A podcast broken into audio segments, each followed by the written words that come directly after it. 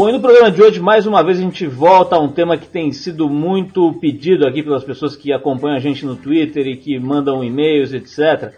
Que é falar um pouco sobre comunicação e tecnologia. A gente vai falar hoje aqui de verdade com quem está na ponta desse assunto do chamado mundo digital. A conversa então hoje aqui no programa é sobre tecnologia, internet, mídia, informação e inovação, que parece ser a palavra da vez aí, a palavra do momento. Quem vem aqui para bater um papo com a gente é o Alexandre O'Hagen, diretor-geral do Google na América Latina. O Alexandre vem aqui para contar sobre a sua trajetória meteórica no mundo corporativo, sobre as inovações que o Google vem desenvolvendo, sobre as tendências para o futuro da comunicação, sobre a mítica que envolve o ambiente de trabalho no Google e a própria marca, né? A empresa hoje é uma das mais valiosas e mais comentadas do mundo. A gente vai conhecer um pouco melhor qual é a real do Google através do presidente da empresa aqui na América Latina. Bom, falando um pouquinho sobre música e sobre shows, outubro parece que foi mesmo o mês das atrações internacionais aqui no Brasil. Passaram por aqui esse mês grandes bandas como Queens of the Stone Age, Dave Matthews, Pixies, Rage Against the Machine, Rush, Green Day, Jamiroquai e Bon Jovi. E para fechar o mês, uma chave super de ouro aqui, de ouro de verdade, o ex-Beatle Paul McCartney confirmou que vem mesmo ao país em novembro para shows em Porto Alegre e São Paulo. Os ingressos que foram colocados à venda praticamente sublimaram e se você não garantiu ainda o seu, é melhor ficar bem esperto e tentar correr. A gente se preparando para o show dessa lenda da música mundial e dando graças a Deus aqui que passou aquela época né, em que os artistas nem pensavam em vir ao Brasil, hoje todos estão vindo aqui de olho nos fãs e, claro, na grana que eles recebem a gente separou aqui uma faixa do projeto pós-Beatles do Paul McCartney, a banda Wings. A faixa é Silly Love Songs do álbum Wings at the Speed of Sound de 1976. Bom, logo depois do Paul McCartney a gente volta com Alexandre O'Hagen, diretor-geral do Google para a América Latina, que vai conversar com a gente aqui hoje sobre tecnologia e sobre as inovações no mundo digital. Vamos lá!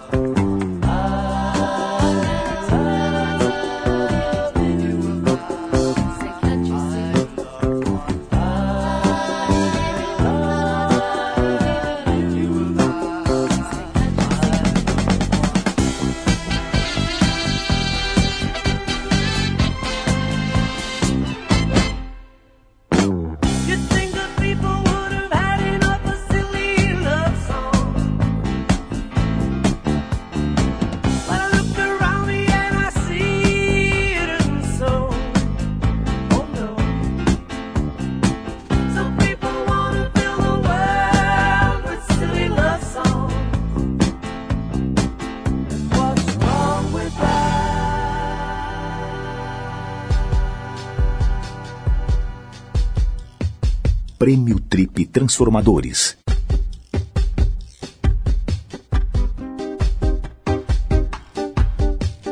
Oi, aqui é a apresentadora Eliana e eu, na verdade, esse é um prêmio em forma de homenagem, né? Eu acho bacana não haver competição, porque todo o trabalho social transformador merece um olhar respeitoso e a Trip conseguiu dar essa visibilidade que as pessoas merecem e precisam, que esse projeto seja inspirador para novas iniciativas. É isso aí. Um beijo para vocês.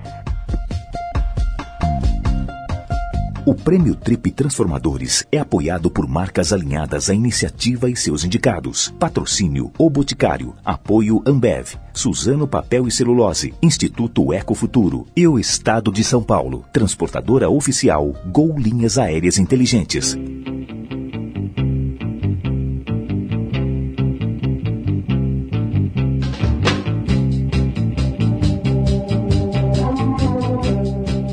Ele é o diretor-geral na América Latina de uma das mais valiosas e importantes empresas de mídia do mundo.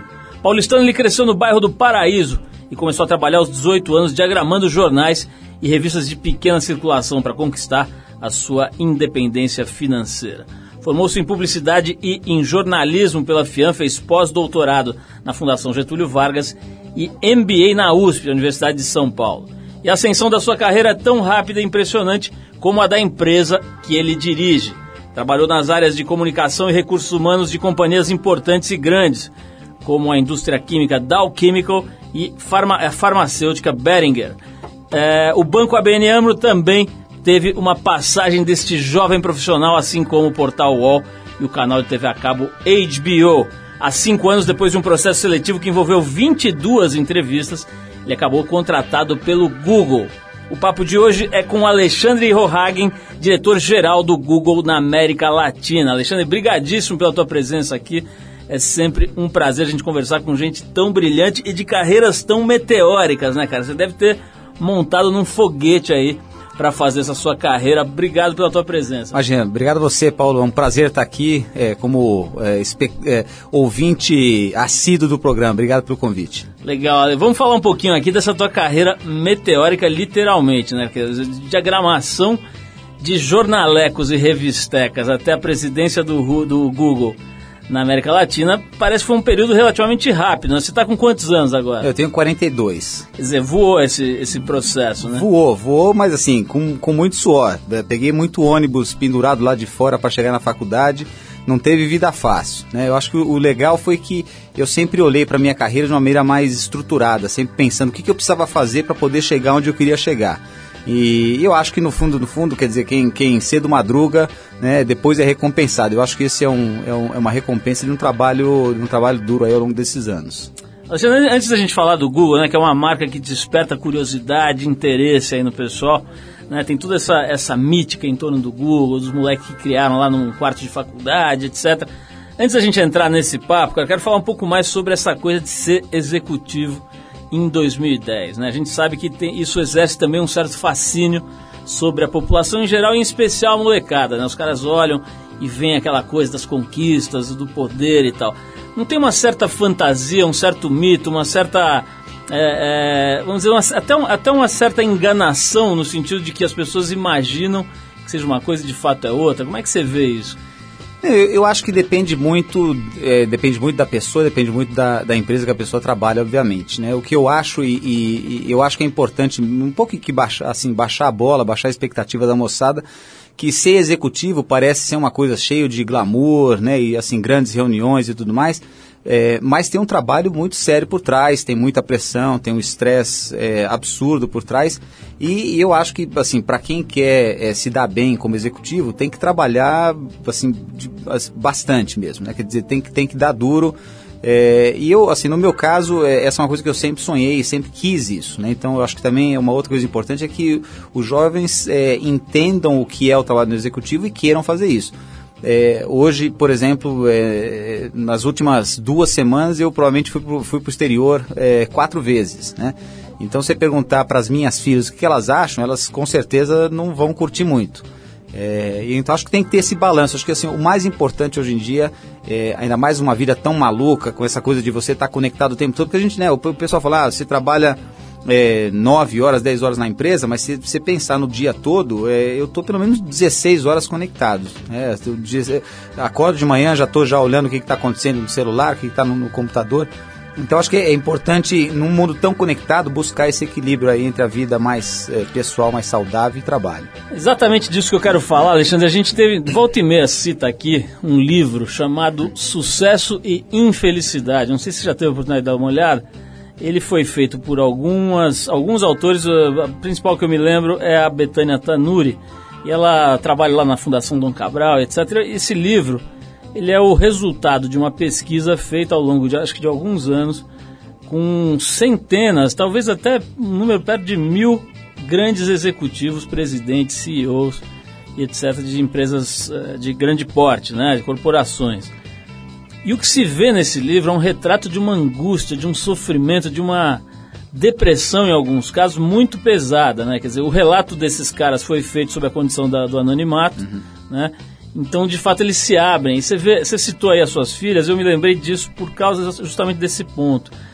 É, vários são os casos que mencionam isso, quer dizer, uma tristeza profunda pelo fato de não ter tido tempo para as relações humanas mais preciosas, coisas desse, dessa ordem.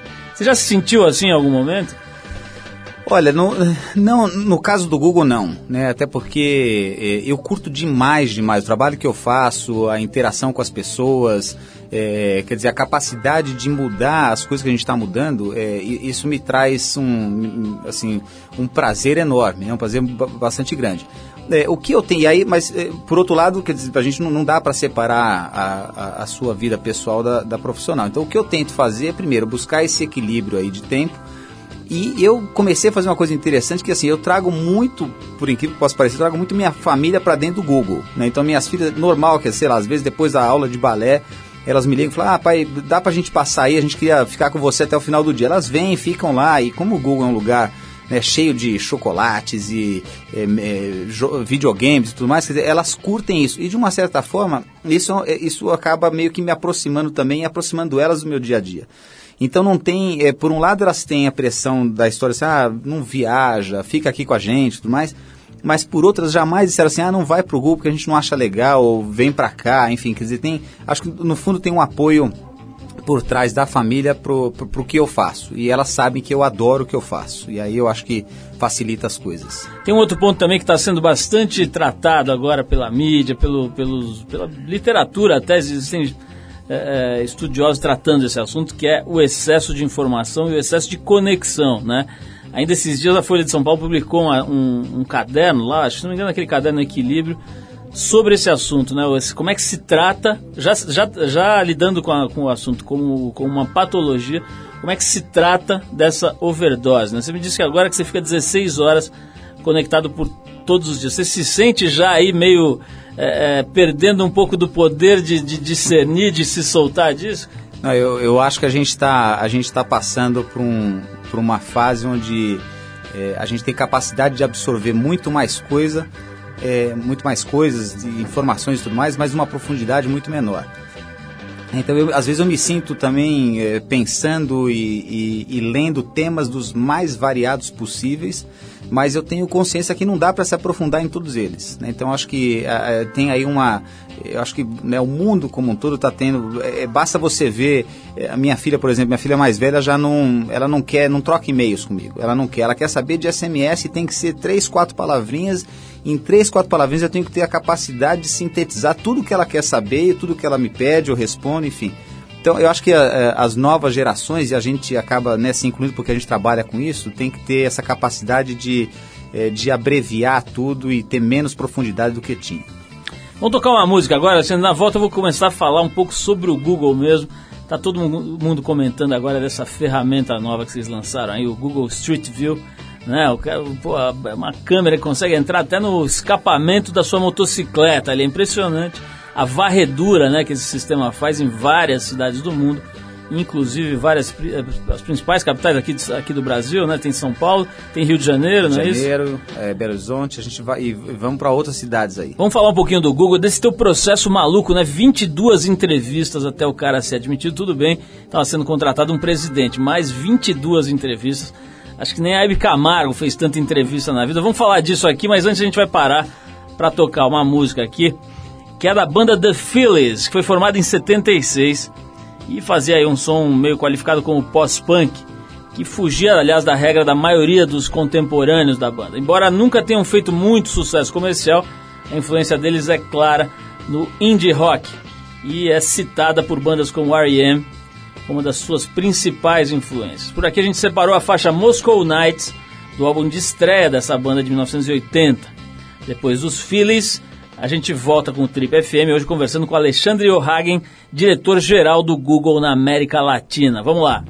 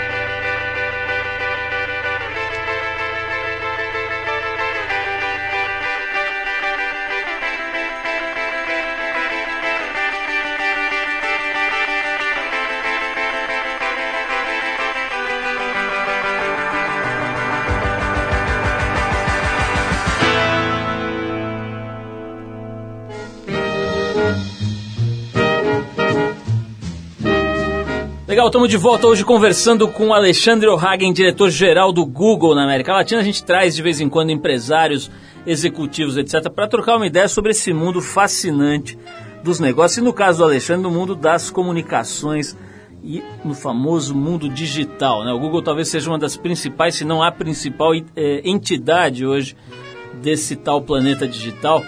É, Alexandre, como é que é, cara, essa, essa coisa de.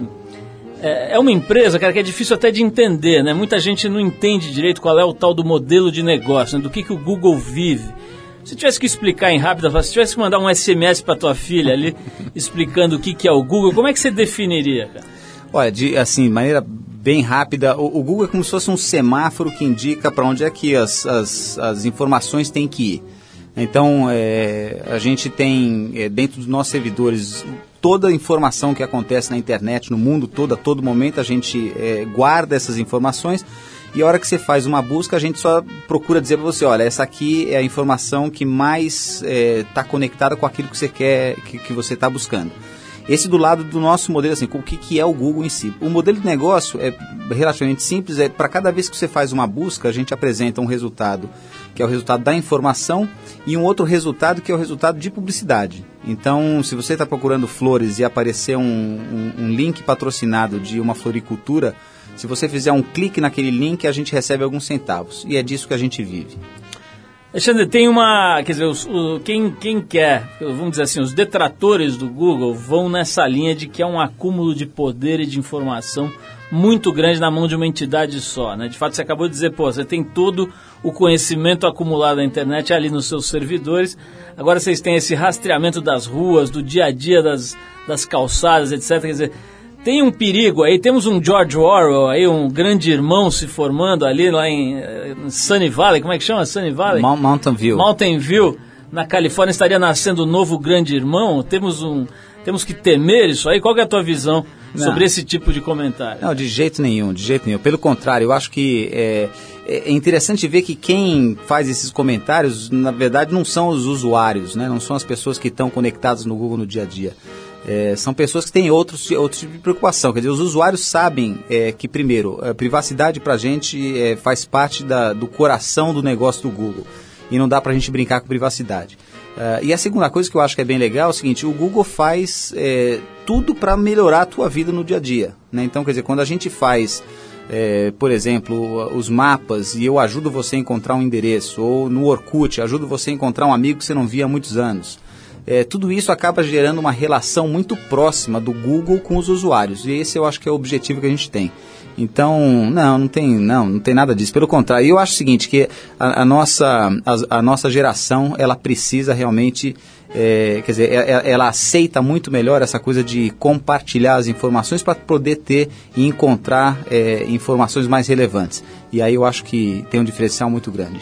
Uma coisa que é interessante quando você se aproxima mais do Google, você descobre que é uma empresa de engenheiros, né? Tem um trilhão de engenheiros lá e os caras são, ao contrário também do que se imagina na mitologia da engenharia, os caras são bastante criativos, né? Quer dizer, ficam lá concebendo novas ferramentas, novos serviços, né?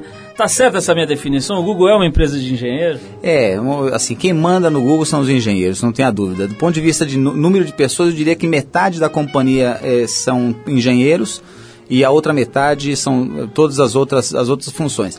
Tem uma coisa muito legal, e essa é uma criação de um dos fundadores uh, do Sergey, é, que é o conceito de 70, 20, 10. Né? O que, que é isso? É, o que ele fala é o seguinte: olha, todo mundo na companhia, nós somos já quase um pouco mais de 20 mil pessoas, todo mundo deveria é, separar 70% do tempo para fazer aquilo que é, é, o que é o principal da companhia, que é busca e publicidade. 20% do tempo pode ser dedicado a projetos que são correlatos. Então, por exemplo, o Gmail, que é o nosso sistema de e-mail, ele não é uma busca, mas ele tem toda a tecnologia de busca e os engenheiros usaram 20% do tempo deles para isso. Agora, a coisa mais legal é que a companhia ela estimula e financia para que todo mundo use 10% do tempo para criar coisas absolutamente novas que não estão é, em nenhuma discussão, nenhum um produto que não tenha sido lançado ainda. E aí é daí que eu acho que sai essa coisa da gente estar tá o tempo todo criando é, novos produtos, é, produtos que tenham aí um impacto na vida, no dia a dia das pessoas. Então o Orkut, por exemplo, é um exemplo, é um, é um exemplo de um produto 10%. Né? Um engenheiro falou, não, eu quero 10% do meu tempo dedicado para criar uma rede social. E ele fez isso com o apoio da companhia. E tá lá, né? O cara existe, tá lá, fica andando por aí, virou um, parece um saci pererê, uma, um, sei lá, eu ia falar uma mula sem cabeça, mas não no sentido pejorativo, mas é uma entidade do folclore mundial hoje em dia, o tal do Google, ele do, é. do Orkut. O Orkut né? é, você teve a oportunidade de conhecê-lo lá em, em, Mountain View e ele veio para cá com o status de, de, de superstar. Né? Posso dizer que veio com avião particular, conheceu um monte de gente, foi para é, as palestras, falou com jornalista. Ele realmente é uma entidade, ainda mais quando a gente fala de Brasil, ele é, uma, ele é um, um superstar. Tem que organizar na próxima vez que ele vier o um encontro dele com o Visconde de Sabugosa, né? apresentar os dois. Alexandre, tem é, uma outra questão aí que é quase mítica, né, cara? Que é o, são as condições de trabalho dentro do Google, né? Realmente a gente vê, até tem uma entrevista agora sua na, na revista nova da, da, da Go, e a gente vê fotos lá da molecada trabalhando, cheio de bonequinhos e cabaninhas e brinquedinhos e tal. Isso não é uma enganaçãozinha, não? Não tem uma, uma estratégia ali de fazer os caras acharem que estão na Disney World para ralar 17 horas por dia sem parar? Não tem uma jogadinha aí, não? Não, não, não, de jeito nenhum. No fundo, é, é, a gente acredita muito o seguinte, que um ambiente de trabalho onde as pessoas gostam de trabalhar, obviamente é um ambiente muito mais produtivo, né? Então, é, o pessoal trabalha duro, o pessoal trabalha, quer dizer, eu não sei se todos trabalham as 16 horas que eu trabalho, mas o pessoal, eu acho que a, a coisa mais legal é você ver os funcionários é, é, assim, estimulados de chegar, de trabalhar e de estar o tempo todo lá. O, obviamente, por trás disso tem uma estratégia que é, é quanto mais condições a gente dá para que, que as pessoas se sintam bem no, no ambiente de trabalho, menos elas saem. Então, se for numa empresa tradicional, por exemplo, que não tem um restaurante lá dentro, você dá o ticket para a pessoa, quer dizer, o, o, se você for muito produtivo pegar o teu ticket, sair correndo no elevador, baixar, ir para um restaurante, pagar, pegar o contraticket, você vai levar pelo menos uma hora e vinte. No nosso caso, o pessoal almoça em 40 minutos, está em, em, volta de todos os amigos e talvez em 50, depois do cafezinho, ele já está na mesa trabalhando de volta. Então, obviamente, tem uma estratégia por trás que é fazer a pessoa, o pessoal ficar mais produtivo. Nós vamos falar mais do Google, das suas estratégias, dos seus produtos. Quero falar um pouquinho do telefone do Google, né, do Nexus One. É isso? Nexus isso One? Aí. Vamos falar disso, mas antes a gente vai parar para tocar mais um som. Quem acompanha o programa aqui já deve ter percebido que a gente anda completamente maravilhado com os velhinhos jamaicanos da banda Jolly Boys. Realmente são velhinhos mesmo, os caras têm lá 90 anos, 87 e tal. Os caras são da equipe Aposentec total. Mas eles representam um tipo de estilo musical chamado mento, que deu origem a uma das raízes do reggae e os Jolly Boys acabaram de lançar um álbum com versões swingadas de alguns clássicos da música contemporânea. A gente já rolou algumas vezes aqui a versão que eles fizeram da faixa Rehab, da Amy Winehouse, mas hoje a gente fica com a versão de Do It Again, da dupla Steely Dan. Vamos ouvir os velhinhos mais sarados do mundo. Né? Você precisa ver, dá uma olhada no YouTube para você ver os terninhos que eles usam, né? as roupinhas dos caras, vou te falar, cara, deixam o, o, o, figurino da grande família no chinelo. Sabe aquele figurino ali das aquelas roupas de nylon, de banlon, etc. Dá uma olhada, porque vale a pena. A gente vai de Jolly Boys e daqui a pouco a gente fala mais com o Alexandre O'Hagen, diretor-geral do Google na América Latina. Vamos lá.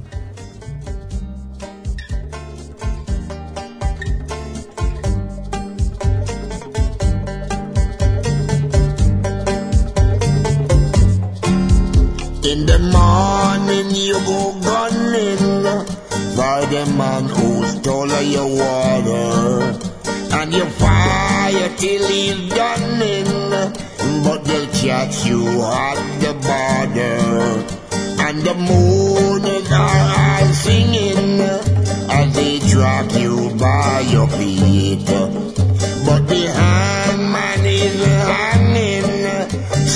put you on the street. Baby, you go back, Jack, do it again. Wheel turning round and round. You go back, Jack, do it again.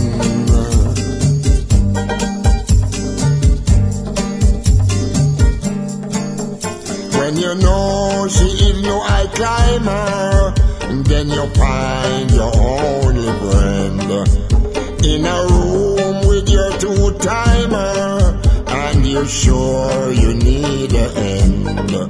Then you love a little wild one, who she bring you only sorrow. All the time you know she's smiling, you'll be on your knees tomorrow. Baby, you go back, Jack, do it again turning round and round. You go back, Jack, do it again.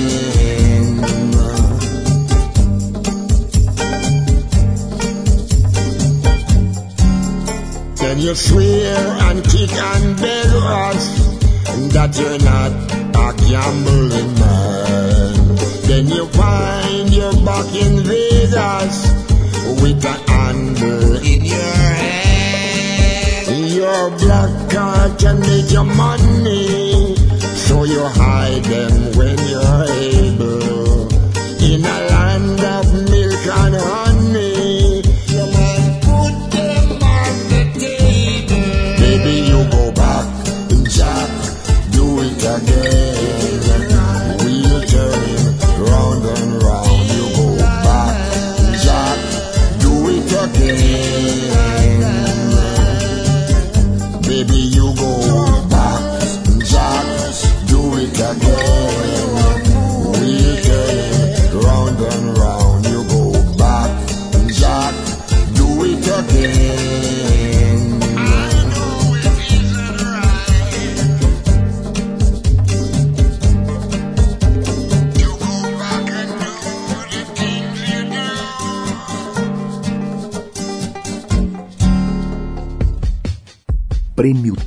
Transformadores.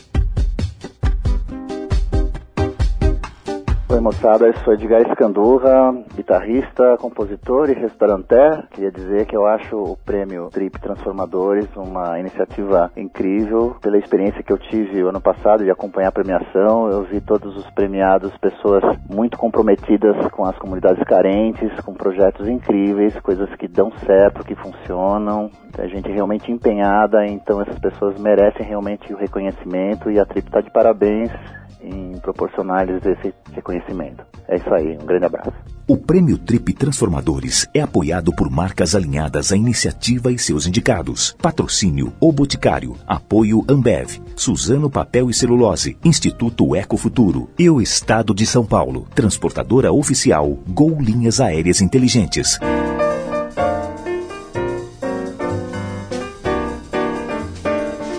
Legal, estamos de volta. Se você ligou o rádio agora, já perdeu uma boa parte do nosso papo aqui com o diretor do Google, o Alexandre O'Hagen. Mas não se desespere, tá tudo lá na internet. Você pode ir no trip.com.br, resgatar, baixar no seu MP3 e ouvir toda a entrevista, um pedaço, o que você quiser, a hora que você quiser e o melhor, onde você quiser. Pode ouvir na, no trem, no metrô, correndo, pedalando, fazendo o que você quiser. Dá para baixar. Aliás, 10 anos, né? A gente tem 10 anos agora, os últimos 10 anos do nosso programa todos lá disponíveis.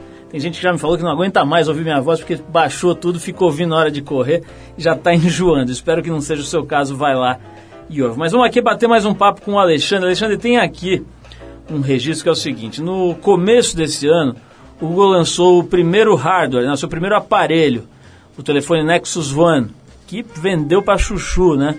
Lá nos Estados Unidos especialmente, vendeu muito e tal. Esse é um caminho que você acha que a empresa vai trilhar, quer dizer, começar a não mais se focar só no software, passar a fazer também alguns produtos ou não? Acho que não, não. Esse, essa foi uma experiência é, específica com esse produto de, de telefone. No fundo, esse hardware era feito por uma outra empresa, uma outra empresa, é, uma empresa chamada HTC. É, e na verdade o que a gente o que a gente colocou dentro desse aparelho foi uma plataforma que a gente chama de Android que hoje é provavelmente a plataforma é, que mais acessada aí no mundo do, da, da, da telefonia celular. Uh, mas a, a, ideia não é essa não. Quer dizer, o Google tem uma cabeça muito de é, um pouco de provocar o mercado, de fazer com que as pessoas é, entendam realmente o diferencial dos produtos e ao invés da gente né, esperar por alguma grande parceria ou ver se alguém topa fazer ou não, a gente foi lá e falou, não, vem aqui, vamos, vamos colocar a nossa plataforma nesse celular e vamos começar a vender para mostrar para os usuários que realmente tem, uma, tem um, um diferencial é, fantástico. E aí eu acho que é, é, essa, esse foi o objetivo do hardware. Tem um outro aspecto aqui, um outro, na verdade, um outro serviço do Google que é muito interessante, que é o Google Docs, né? Onde você pode armazenar conteúdo sem ocupar espaço na sua máquina, deixa a memória livre e guarda lá na nuvem, né? Como eles chamam, né? Que são esses servidores gigantes aí que o Google mantém.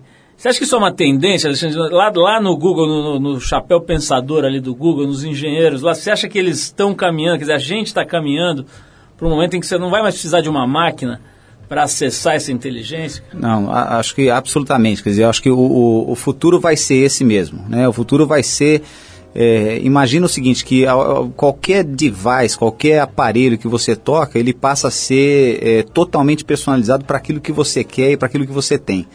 Então, é, o, o, conceito da nuvem é esse, quer dizer, você não precisa mais armazenar suas informações num computador. Se o computador hoje cair no meio da rua, um carro passar em cima, você está frito, porque acabou, não tem mais vídeo, não tem mais os e-mails, não tem mais fotografia nem nada. Então, o conceito da nuvem é justamente esse, você não precisa de um device mais para ter as informações armazenadas, você precisa ter um device para poder conectar com a internet e dali começar a puxar suas informações. No caso específico de Docs, quer dizer, eu acho que melhor ainda do que você poder acessar de qualquer lugar, é a capacidade que você tem de, de, de colaborar, várias pessoas co colaborarem com o mesmo documento ao, ao mesmo tempo. Então, você já, é, para quem está ouvindo aí, já é, pediu aquela planilha de Excel, pediu o pessoal preencher um monte de informação, tem que mandar para 10 pessoas, 10 pessoas colocam, depois volta para uma pessoa, a pessoa tem que con conjugar tudo. É, no caso do Docs, do nosso Docs, você pode mandar para essas 10 pessoas e todo mundo faz e colabora ao mesmo tempo. Eu acho que essa é uma grande sacada, é, que além de você não precisar da informação, é, armazenado no seu próprio computador, você pode compartilhar e ter muita gente né, trabalhando ao mesmo tempo nesse documento. Não quero, não quero cair no clichê, mas tem uma pergunta que fica rondando quando a gente fala com gente que está na ponta da, do mundo digital, como você, que é o seguinte, cara, você vê hoje, você vai numa, num, sei lá, num, num, clube noturno aí, numa boate e tal, ou numa saída de show, ou no, dentro de um jogo de futebol, tá todo mundo, cara, no celular, né? Ou, ou teclando ali mensagens, ou ou falando mesmo. Quer dizer, às vezes as pessoas estão tão do lado, você citou agora a sua filha, né, que fica querendo que você mande mensagem curta e tal. Dizer, não tem aí uma perspectiva de afastamento, de diluição das relações humanas correndo paralela a esse avanço tecnológico todo? Eu, eu, acho que, eu acho que isso, na, no fundo, acaba sendo equilibrado com o fato de que a internet também propicia você a conhecer muita gente nova, né? Então, é, basta você ver aí os, o fenômeno das, das, redes sociais, eu acho que, de, de uma certa forma, ele, ele ajuda a balancear isso. Eu acho que sim, é, e a experiência que eu tenho, e com filho, né, filho adolescente em casa, eu vejo que muita gente dá festa lá e o pessoal fica se falando na festa de, por SMS no BlackBerry, né, que é uma coisa meio absurda. Na minha época a gente pegava e fazia aquela dança da vassoura para ver se começava a dar um chaveco na menina no baile, né, e eles não, eles ficam ali meio que trocando SMS por, por BlackBerry. Então, o que eu acho que está acontecendo é isso, quer dizer, as, as, de novo, as relações estão ficando cada vez mais curtas, mais breves, mas por outro lado, eu acho que a tecnologia também te permite um monte de coisa, quer dizer, eu, nós, eu viajei com a minha família outro dia, minha filha conheceu uma menina de, da Inglaterra, e chegou no quadro do hotel, já tinha recebido uma mensagem de uma rede social, já estavam lá se comunicando, já estão combinando de uma vir para o Brasil, outra ir para a Inglaterra, e eu acho que isso também facilita é, é, é aumentar essa abrangência. Agora, a gente está falando sempre das pessoas com mais grana, né, com acesso a essas coisas todas, com Blackberries, com aparelhos incríveis e tal. Tem também um outro aspecto que volta e meia vem à discussão, que é a exclusão, né? Quer dizer, quanto mais evolui essa tecnologia, ela se torna menos acessível em alguma medida para para as pessoas que estão à margem dessa, dessa, desse processo todo. Né? Eu tenho um dado aqui que em 2005 uma pesquisa mostrava que a América Latina já tinha mais de 500 milhões de habitantes, mas só 100, ou seja, 20% tinham acesso à rede. Né? Você acha que a gente está caminhando para uma democratização disso? Ou ao contrário, cada vez fica mais distante dessa camada que está que, que não tem acesso à riqueza? Eu acho que, acho que a gente está caminhando rapidamente para a democratização. Eu vejo, é, quer dizer, essa, essa, pesquisa fala em 2005, né? Se olhar hoje, quer dizer, cinco anos depois, esse número já dobrou. A gente, é, o, o, os nossos números são de 200, mais de 200 milhões de pessoas conectadas na internet. Então, quer dizer, em cinco anos você colocar 100 milhões conectados é um negócio é, realmente que tem um impacto grande. É, o que eu acho é o seguinte, por, por, um lado é, eu vejo um crescimento muito acelerado e por outro eu vejo uma grande oportunidade. Quer dizer, com uma companhia, uma empresa como o Google, você está numa região onde ainda tem, vai, são 600 milhões de habitantes, 200 milhões estão conectados, 400 milhões nunca se conectaram. E eu acho que a gente tem um papel assim, importante de ajudar nesse processo de democratização. Então, quer dizer, os nossos produtos são gratuitos, é, a gente sabe que tem muita gente que acaba acessando a internet pela primeira vez através do Orkut. Né? A primeira experiência, eu tive é, outro dia conversando com um pessoal do Google que foi na Amazônia fazer um projeto e os índios falaram que eles começaram, é, a primeira experiência deles na internet foi através de Orkut. Eu acho que a gente tem um papel aí bastante grande nesse processo. Alexandre, tem uma outra questão polêmica também, que é o seguinte, você falou, os serviços são gratuitos, de fato são, você vai lá e dá a busca descobre um monte de coisa através do Google. Mas existem, existe uma polêmica grande, gerou até alguns processos e tal, dos grandes jornais em especial e algumas outras grandes empresas produtoras de conteúdo reclamando que o Google estaria ganhando dinheiro em cima do conteúdo que elas geram sem que elas tivessem nenhum tipo de participação. Como é que está esse problema? Então, esse, esse é um, na verdade, esse é um, é um tema que as pessoas precisam entender exatamente como funciona. Quer dizer, o que nós fazemos, na verdade, é ajudar para que o usuário encontre a informação que ele está buscando e se essa informação tiver no site de um jornal no site de uma revista, ele poder ser direcionado para o site dessa, dessa empresa. É, o que as pessoas não entendem, não sabem, é o seguinte: primeiro, é, a gente não obriga ninguém a, a, a ser encontrável pelo Google, né? Quer dizer, qualquer empresa que sinta que não, não agrega valor isso, pode tranquilamente tirar e a gente não vai mostrar onde estão esses links. E a outra coisa é o seguinte, é, as, as pesquisas mostram que mais de 25% dos acessos das empresas de jornal vem é, geralmente das buscas que são feitas no Google. Então eu sempre digo o seguinte: é a mesma coisa que você proibir o jornaleiro de botar aqueles, aqueles pregadores de, de roupa do lado de fora e falar assim: não, ninguém pode ler a manchete do jornal, porque se ler a manchete do jornal não vai comprar meu jornal. Então eu acho que tem um exagero aí nessas coisas, e assim, e, obviamente né, quem é, o pessoal do lado de lá é muito mais é, é, verbaliza com, né, com um pouco mais de, de ênfase é, do que a gente, mas uh, o, o, lance não. É, na verdade, talvez isso remeta para uma discussão que está mais do lado de lá, né, como você disse, que é se os caras devem e podem ou não cobrar por esse conteúdo. Né? Existe uma grande dúvida, na verdade, nesse sentido. Na opinião do Google, pelo menos na sua opinião, você acha que os jornais os grandes fornecedores de mídia deveriam cobrar, ao contrário do que a maioria está fazendo, que é fornecer de graça? Eu acho o seguinte, é, é, eu acho que a notícia ela virou meio que um commodity. Né? Se você olhar a notícia da forma como ela é feita hoje, é, não importa se você lê num blog, ou se você lê na CNN, ou se você lê numa, no jornal, é, a história dos mineiros que saíram agora aí da mina, ela, ela, é igual em qualquer lugar. Né? Eu acho que o que diferencia é a capacidade que os jornais e as empresas têm de fazer conteúdo uh, diferenciado, mais analítico, né? que eu acho que é um, um pouco do caso da Trip. É, e eu acho que para esse conteúdo, acho que vale a pena e o caminho deveria ser, a minha opinião, o caminho deveria ser é, a, a cobrança desse conteúdo. O conteúdo que está aberto, é, vai, é muito difícil uma empresa dizer o seguinte, né, dizer que não vai mais deixar esse, esse, esse conteúdo disponível. Porque eu acho que a tendência dos usuários, ainda mais das, das novas gerações, é de ir buscar isso em outros lugares. Agora, me ocorreu aqui um parênteses, o Alexandre, essa semana a Eva Oviedo, que é a nossa coordenadora aqui do, do da área digital, postou uma, no, no Twitter uma coisa muito engraçada, dizendo que é, ela estava com medo que o Suplicy descesse pela cápsula Fênix com folhetos do Renda Mínima. e, e, ela postou isso e tal, e o, e o, mais legal foi que o Suplicy respondeu dizendo o seguinte, boa ideia, Eva. Mas olha só, é, tem uma, uma, um pessoal acompanhando aqui a nossa gravação ao vivo, durante a gravação aqui a gente disponibiliza para algumas pessoas, e ele está perguntando aqui aflito, é o Júlio Salles, perguntando aflito se é verdade que o Orkut vai acabar. Júlio, não tenho a menor ideia de quem te falou isso, mas assim, tá, tá muito longe de acabar. O Orkut é, um, é uma rede social que tem mais de 85 milhões de pessoas no mundo, sendo que a maioria delas estão no Brasil. A gente continua crescendo, boato puro. É, Alexandre, a gente fez aqui uma, um bate-papo bem legal entre duas figuras que são expoentes aí desse mundo da tecnologia e da informação aqui no Brasil, Marcelo Tass e o Silvio Meira.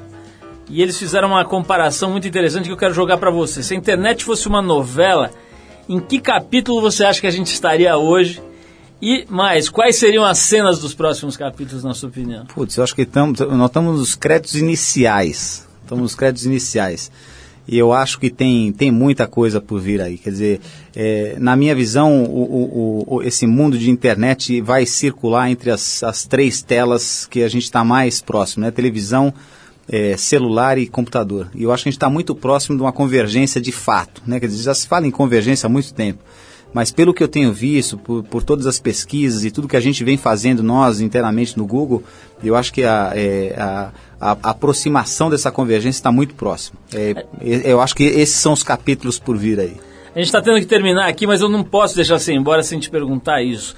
As redes sociais estão se tornando realmente febres, né, cara? Tem gente que passa o dia lá no seu no, no Facebook, no Twitter e tal.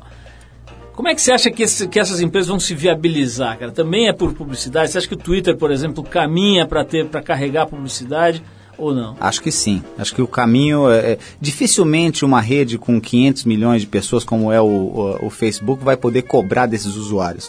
O caminho é realmente é poder é, é poder fazer uma publicidade relevante. E, e, aí é que está o grande desafio, né? Como é que você contextualiza uma publicidade dentro da rede social? É porque a hora que eu falar assim, aí Paulo, tudo bem? Se, o, se o sistema entender que Paulo significa São Paulo, não tem, não tem é, é contexto nenhum. É, mas eu acho que esse é o, esse é o desafio é, de, dessas redes sociais, sim, publicidade. Você acha que os políticos estão usando bem a internet nessas eleições, já que a gente está no meio, aí, no período entre o primeiro e o segundo turno? É um assunto também bem palpitante. Você acha que eles estão usando legal isso? Não, acho que não. Acho que, acho que assim, é, eu honestamente acho que deixou bastante a desejar é, é, o, o, potencial de utilização é, da internet pelos políticos nessa eleição. Agora, não é, o, o, problema não é dos políticos, né? o problema é que a nossa legislação é legislação ainda é, é, é, ela é bastante dúbia. Né? A gente mesmo tem uma série de processos aí de pessoas que postaram opiniões no YouTube e a, e a justiça pede para a gente tirar isso. O que eu acho que é um absurdo. No processo democrático, você, quer dizer, o mínimo que o cidadão quer fazer é colocar uma opinião ou pedir para que, o, que o, o político responda e a gente não pode fazer isso hoje. Uma outra questão que é muito abordada também é, é essa coisa do anonimato, né? Quer dizer, você pode, através da internet, falar o que quiser, se proteger atrás de uma cortina de fumaça ali e muitas vezes ofender, prejudicar, às vezes até praticar crimes, né? Qual é a solução? Tem alguma solução para isso? Acho que isso vai ser uma coisa com a qual a gente vai ter que lidar. Não, eu acho que a tecnologia vai, é, ela, é, ela já está evoluindo a ponto da gente conseguir é, identificar, principalmente quando se faz alguma coisa ilícita, né? É, eu, eu acho que, quer dizer, o, o, fato do anonimato, eu acho que é uma vantagem para um monte de gente, né? Um monte de gente que não quer se expor com alguns temas específicos e a gente tem que respeitar. Nos casos de conteúdo ilícito, ameaça à vida de uma pessoa, é, violência e tudo mais, ou racismo, eu, aí eu acho que a tecnologia vai prover é, ferramentas que permitam a gente controlar isso. Eu acho, e eu acho que é fundamental isso. Tá? Alexandre, eu vou te liberar, apesar de eu ter mais umas 200 perguntas que eu gostaria de fazer, mas a gente tem que encerrar, o tempo já está acabando. Você também tem 227 reuniões aí marcadas ainda hoje e a gente tem que te liberar. Mas olha, queria te agradecer muito aí. Acho que a gente conseguiu dar uma panorâmica bem legal sobre a tua visão sobre o Google, sobre especialmente a, o, o, ângulo privilegiado que você tem hoje para observar essa, essas mudanças todas que estão acontecendo no mundo digital. Queria te agradecer demais aí pela presença, pela, pelo prazer de estar tá, tá aqui com a gente. Legal, Paulo. Não, eu que agradeço e a hora que você quiser a gente pode continuar aí com essas 223 perguntas aí pela frente. Valeu, obrigado. Vamos marcar sim, a gente vai terminando. Lembrando, até vou dar um toque aqui, a gente tem na edição da Trip que está saindo esses dias nas bancas, é uma edição inteira focada no futuro, né? A gente tentou fazer aí uma, um apanhado do que pode acontecer, do que deve acontecer nos próximos 10 anos, na próxima década. E tem uma entrevista bem legal com um brasileiro, com o Mário, é, Mário Queiroz, né? O Mário Queiroz, que é o vice-presidente de desenvolvimento de produtos do Google lá na sede em Mountain View. Pouca gente sabe que tem um brasileiro sentado na cúpula do Google decidindo literalmente o que vai acontecer, um dos maiores players da indústria digital desse planeta. Vale a pena dar uma olhada na edição da Trip desse mês. Alexandre, brigadíssimo. E a gente vai encerrar esse papo com o Alexandre com uma faixa para ele e para todos os felizardos que trabalham no Google ali, que tem as suas cabaninhas, os seus chocolatinhos e os seus bichinhos, financiados inclusive pelo Google. Né? O Google dá uma graninha ali, o cara entra para trabalhar e recebe Já uma graninha é. para fazer o seu cafofo de trabalho. A gente vai então com a faixa Searching, originalmente gravada pelo grupo The Coasters no ano de 1957. A gente vai mostrar para vocês a versão da primeira dama do rockabilly, a Wanda Jackson. Obrigado, Alexandre. A gente vai de Wanda Jackson fazendo o que o Google faz de melhor, searching. Vamos lá.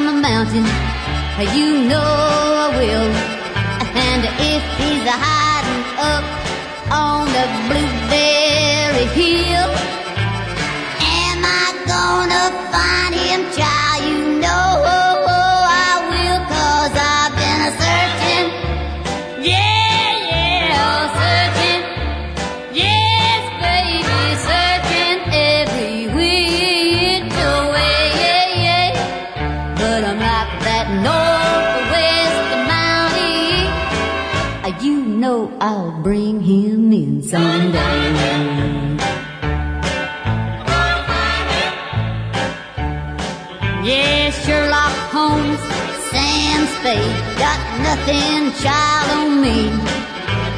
Sergeant Friday, Charlie Chan, and Boston Blackie. No matter where he's hiding, he's gonna hear me a coming. Gonna walk right down that street just like a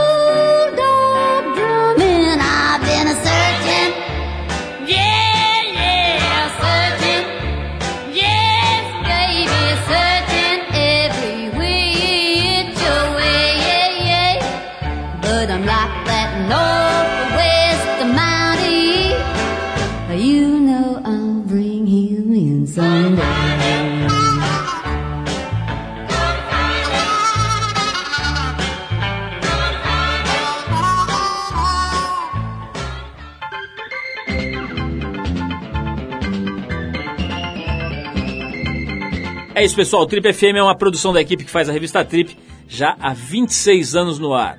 Apresentação Paulo Lima, produção e edição Alexandre Potashev.